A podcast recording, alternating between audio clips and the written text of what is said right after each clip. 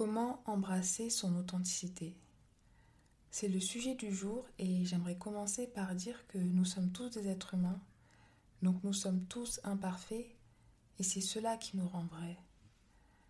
Donc nous devrions arrêter de vouloir euh, atteindre une perfection inatteignable et nous recentrer sur nous-mêmes et sur la meilleure manière dont nous pourrions encore mieux être qui nous sommes vraiment et dont nous pourrions mieux faire ce que nous faisons. Donc il y a toute cette notion de remise en question sur ces actions qui est un des fondements de la philosophie almaz et toute cette mentalité de se dire que nous pouvons toujours nous améliorer. Et pour s'améliorer, il faut déjà essayer, il faut déjà tenter, il faut déjà agir, parce que si on reste dans l'inaction et si on s'interdit d'agir par peur de faire des erreurs, c'est dommage parce qu'on s'interdit de faire quelque chose qu'on allait faire malgré tout.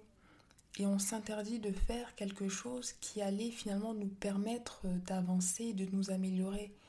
Parce que c'est de par les erreurs qu'on peut apprendre pour après améliorer ce qu'on est en train de faire. Et par rapport à la perfection, vous savez qu'un diamant n'est jamais parfait, il a toujours des inclusions. Même si elles ne sont pas visibles euh, à l'œil nu, elles sont visibles au microscope. Et donc, quand on comprend qu'un diamant n'est jamais lisse de manière parfaite, on comprend aussi que si nous arrivait de voir un diamant parfait, ce serait un faux diamant. Et je pense qu'on préfère tous avoir un vrai diamant qu'un faux diamant.